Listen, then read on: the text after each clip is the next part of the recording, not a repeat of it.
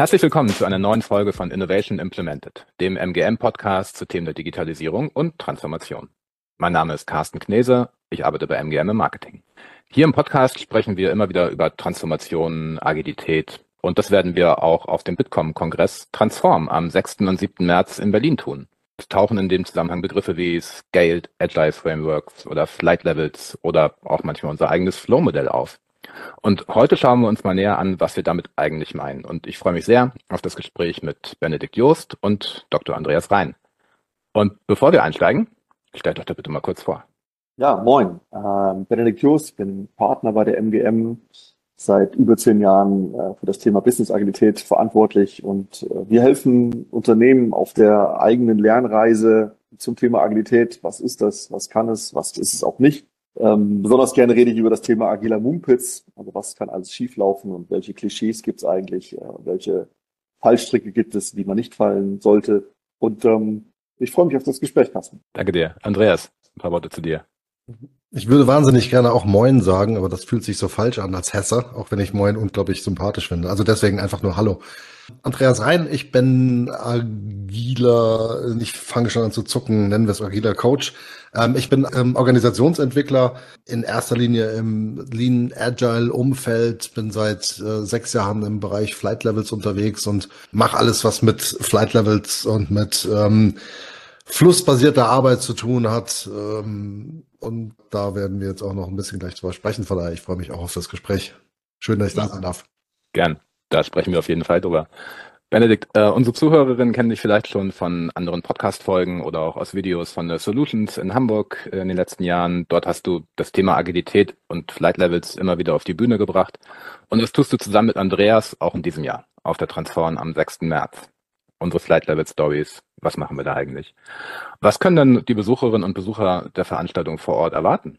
Natürlich jede Menge Spaß und viele neue Erkenntnisse und Ideen rund um das Thema Agilität und vor allem Flight Levels und warum, Andreas sagt es immer so schön, Flight Levels eigentlich überhaupt nichts mit Agilität zu tun haben. Also es geht ja nicht um Agilität als Selbstzweck, sondern es geht darum, handlungsfähige Organisationen zu schaffen, die in der Lage sind, die Komplexität, die momentan durch Digitalisierung, durch viele andere Herausforderungen einfach da ist, bewältigen zu können. Und das hat, das können wir mit, mit Agilität beziehungsweise mit Flight Level lösen oder zumindest eine Hilfestellung geben. Und, und darüber werden wir sprechen.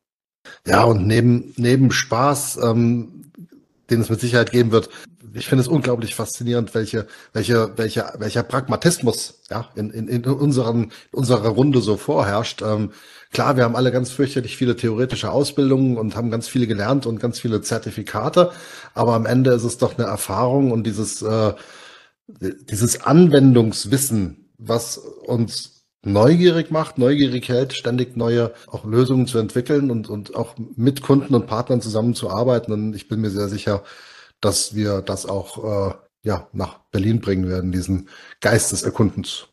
Schön, das klingt gut. Also du hast Lösungen angesprochen, Praxis anwenden. Äh, in welchen Situationen können denn, können denn Flight Levels äh, wirklich eingesetzt werden? Oder anders gefragt, warum macht ihr das und was hilft es den Kunden? Wie, wie, wie fange ich an? Also, ähm, Flight Levels können überall da eingesetzt werden, wo ja, äh, Dinge bearbeitet werden. Ich weiß, wie bescheuert das klingt. Ja, also immer, immer dann, wenn ich, wenn ich wissensbasierte Arbeit habe, wenn ich also keine, keine ähm, Werkstücke habe, die jetzt aus der Standsmaschine kommen, sondern die in den Köpfen stattfinden, wo Wissensarbeit stattfindet, wo abteilungsübergreifend, äh, gewerk- und wissensübergreifend Arbeit, virtuelle Arbeit fertiggestellt wird, können Flight Levels angesetzt werden, weil sie eben ermöglichen, zum einen diesen Fluss der virtuellen Arbeit sichtbar zu machen, messbar zu machen und in erster Linie auch steuerbar zu machen. Flight Levels sind keine, keine Lösung. Das ist genau das, was, was Benedikt eben schon sagte. Agilität hat ja keinen Selbstzweck, sondern ich will damit ja auf etwas reagieren, auf eine Herausforderung reagieren, die ich in der Organisation finde. Und viele Organisationen haben die Herausforderung oder stehen vor der Herausforderung, dass sie eben gar nicht wissen, was in den Köpfen ihrer Mitarbeitenden eigentlich vorgeht. Also ich bin jetzt bei Softwareentwicklern, ich bin bei Rechtsanwälten, ich bin bei HR-Abteilungen, überall da, wo wir, überall dort, wo virtuell gearbeitet wird, also Wissensarbeit geleistet wird gibt es ja erstmal keine Möglichkeit zu sehen, womit die Menschen eigentlich beschäftigt sind und was sie eigentlich auslastet. Und mit Flight Levels habe ich eine Möglichkeit, von der Unternehmensstrategie bis in die operative, bis in die Umsetzung tatsächlich die einzelnen Versatzstücke und Facetten der Arbeit sichtbar zu machen, verstehbar zu machen und in Abhängigkeit zu bringen. Ich glaube, das ist die ganz kurze Fassung, ja. Danke dir. Benedikt, woraus, äh, woraus triffst du in deinen, deinen Projekten? Ja, wenn ich das ergänzen darf, das Problem in diesen Kontexten ist oft eine gewisse Entkopplung und eine Unsichtbarkeit, äh, das was Andreas auch sagt. Und das Light Level Modell ist ja im Grunde erstmal ein Kommunikationsmodell ähm, mit sehr viel Lean-Aspekten, die Dinge transparent machen, die den Fluss transparent machen. Und das ist das, was wir halt eben bei den Kunden sehen, dass es intransparent ist, dass es entkoppelt ist. Niemand weiß, woran die Leute arbeiten, niemand weiß, wofür sie arbeiten, was der Beitrag in der Wertschöpfung ist. Damit ist es komplett unsteuerbar es wird dann versucht, durch, durch viel Aufwand, durch künstliche Reporting-Mechanismen das irgendwie greifbar zu machen, funktioniert aber nicht so richtig gut. Es wird Controlling gemacht auf einer Portfolioebene, funktioniert auch nicht so richtig gut. Und mit den Flight Levels schafft man eben eine sehr gute Kommunikations- und Dialoggrundlage. Und das ist das Wichtigste daran. Es sind keine, erstmal keine Regeln, äh, keine Prozesse, die da eingeführt werden, sondern eine gemeinsame Sprache, ähm, über, mit denen man dann die Fragen verorten kann, wo wird eigentlich was besprochen und und wie lösen wir das Problem. Und das ist das Wichtige. Das ist ein, ein Kommunikationsmodell, eine Basis. Wir, wir, machen, wir machen sozusagen die Zusammenarbeit besprechbar. Und zwar ohne, genau wie du sagst, Benedikt, ohne, ohne neue Prozesse einzuführen oder neue Bürokratie einzuführen oder Regeln einzuführen, sondern einfach nur, indem wir das sichtbar machen, uns auf ein paar Abhängigkeiten oder Zusammenhänge einigen. Und ähm, damit machen wir ähm, abteilungsübergreifend, unternehmensübergreifend Arbeitsweisen, Zusammenarbeit besprechbar, analysierbar und damit auch verbesserbar, ohne, ähm, weiß ich nicht, die Kompetenz Einzelner angreifen zu müssen oder überhaupt Menschen angreifen zu müssen, sondern nur auf der Sachebene über die Arbeit an sich zu sprechen. Ähm, und das ist ähm, ein unglaublich großer Hebel und ein unglaublich mächtiges Werkzeug, wenn es um die Verbesserung von Organisationen geht, wenn es um die Entwicklung von Organisationen geht. Ja, Menschen ins Reden zu kriegen und Menschen dazu zu bringen, gemeinsam über Verbesserungen in ihrer Zusammenarbeit zu reflektieren und die dann auch umzusetzen. Das, das klingt spannend. Was, was macht das so aus eurer Erfahrung mit den, mit den Menschen und den Organisationen, wenn auf einmal Dinge besprechbar werden, die vielleicht vorher gar nicht bewusst waren? Welche Veränderungen nehmt ihr wahr? Ich, darf ich sofort reinspringen? Weil mir fällt, entschuldige, ich, ich habe ich hab nur, ich habe so einen, das habe ich vor Jahren mal gehört, in dem Kontext, was macht das mit den Menschen?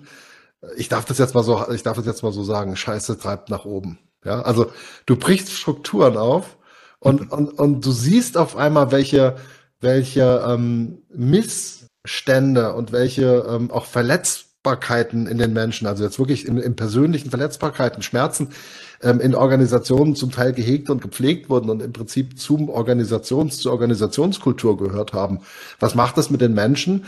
Es bringt vielleicht ein bisschen Unsicherheit, aber ähm, es ermächtigt die Menschen natürlich auch, ihr eigenes Umfeld, ihre eigene Arbeitsweise und ihren eigenen Wirkungskreis selbst zu gestalten. Und ich glaube, es gibt nichts Motivierenderes, nichts Ermutigenderes und nichts ähm, Selbstwertstiftenderes als eigenverantwortlich arbeiten zu dürfen. Aber sorry, Benedikt, Benedikt ich bin voll reingeprescht. Nein, das ist, ich kann das, ich kann das nur ergänzen. Also ich hätte äh, vielleicht äh, noch mal ein anderes Wort benutzt. Für mich ist das sehr ehrlich, was da passiert. Mhm. Es ist sehr intensiv und sehr ehrlich. Wir machen halt Dinge transparent, damit auch Missstände und Fehlverhalten und mangelnde Disziplin und andere Dinge. Und ähm, wir durchlaufen in der Regel einen normalen Change-Management-Zyklus. Das heißt, am Anfang sind die Leute euphorisch und sagen, ja, hier müssen wir dringend was tun.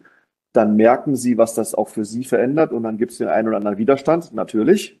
Ja, aber im Grunde wissen alle, das ist der richtige Weg. Und äh, so ist es dann auch. Also man kann auch mal äh, von Durchmisten, von Aufräumen, äh, Frühjahrsputz oder sowas reden. Und das macht nicht immer Spaß, ne? aber es muss sein. So, und das ist eigentlich so der Effekt, den wir in den Unternehmen erleben. Ähm, natürlich ist jeder, jeder Einführung eines Modells, äh, jede Art von Change Management auch eine Investition von Zeit. Ähm, wir kennen alle die berühmte Hockeykurve. Und ähm, das muss man, da muss man durch, aber der Effekt wird halt sehr, sehr schnell sichtbar. Ähm, und man kann dann eben über die Dinge reden, die, die entscheidend sind. Klassische, klassische Kanban-Methodik. Ja. ja, darum geht's.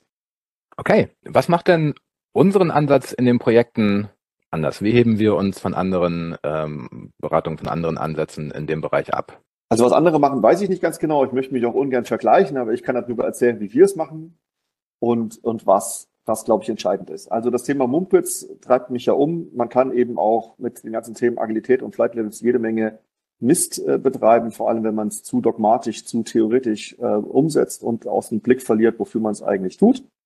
Und das versuchen wir zu vermeiden. Äh, wir gehen sehr evolutionär vor. Auch da kann man im Prinzip, wir führen also nicht äh, safe ein, eine riesige Veränderung in einem Unternehmen, was viele Unternehmen überfordert, sondern machen das iterativ und Stück für Stück, agil in der Methodik, äh, wie man so schön sagt. Und ähm, immer auf den Effekt ausgerichtet. Es muss ein, die Wirksamkeit muss da sein. Es muss irgendwie pragmatisch sein. Es muss verständlich sein, zuverlässig sein und darf nicht dogmatisch sein. Es darf auch nicht künstlich sein. Man spricht ja von agilen Zirkus oder agilem Theater. Ich führe ganz viele neue Prozesse ein und Rollen ein, aber am Ende tut sich nichts. Also es geht um, ähm, es geht um, um etwas anderes, es geht um eine Haltung, wie sich in den Menschen ändert, miteinander reden. Andreas hat eben dazu schon ein paar Sachen gesagt. Und ähm, das ist unser Fokus, wenn wir, wenn wir zu den Kunden gehen, zu den Projekten gehen. Wenig Dogmatismus, viel Gefühl für die Situation, für die Wirksamkeit, viel anpassen an die Gegebenheiten, keine vorgefertigten Lösungen, die wir ausrollen. Nach zehn Jahren bei MGM sagst du, Benedikt, kannst du ähm, nicht gut vergleichen, wie andere es machen. Ähm, kann ich verstehen. Ich kann es aber. Ähm, ich bin ja kein MGM-Mitarbeiter. Und der große Unterschied zwischen ähm, MGM und anderen Organisationen, mit denen ich zusammenarbeite und der Grund, warum ich so gerne mit MGM zusammenarbeite, ist ein Satz, der immer wieder in unseren Dailies nicht jeden Tag, aber vielleicht alle zwei Wochen, würde ich sagen, wiederholt wird, ist immer die Frage, stiften wir Mehrwert für unseren Kunden? Wir wollen hier nicht sitzen und Rechnungen schreiben, ja, was man ja als Beratung tun kann, sondern wir wollen Mehrwert für unseren Kunden stiften. Und das ist ein, das ist in der DNA dieser Organisation MGM drin. Das ist immer wieder zu hinterfragen, ist das, was ich tue, wirksam? Bin ich wirksam? Mache ich etwas Sinnvolles?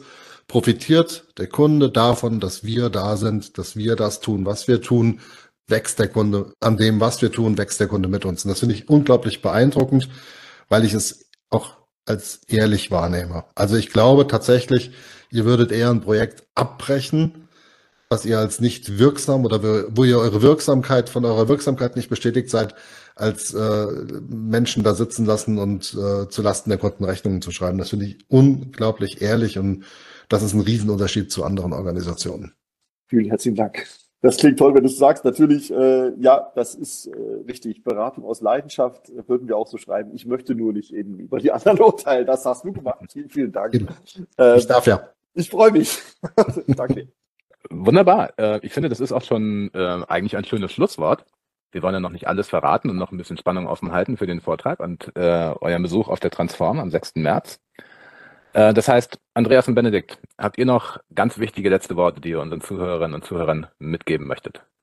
Ja, gerne. Also ich würde noch mitgeben, wer, wer wissen möchte, was Scheinriesen mit äh, Wirksamkeit in Projekten zu tun hat, der sollte unser Portal. Und wer wissen will, warum die Frage, was ist denn eigentlich dein Problem, durchaus relevant ist, der ist auch bei uns herzlich willkommen und sehr, sehr wichtig. Wunderbar. Gibt also viele gute Gründe, am 6. März nach Berlin äh, zu kommen, zu transformen. Wir sind am 6. und 7. März an beiden Tagen vor Ort. Andreas und Benedikt, vielen Dank für eure Zeit, für das Interview. Ich freue mich darauf, euren Vortrag zu hören und äh, natürlich mit weiteren Kolleginnen und Kollegen vor Ort zu sein. Das war's für heute. Vielen Dank fürs Zuhören. Bis bald. Vielen Dank. Dankeschön.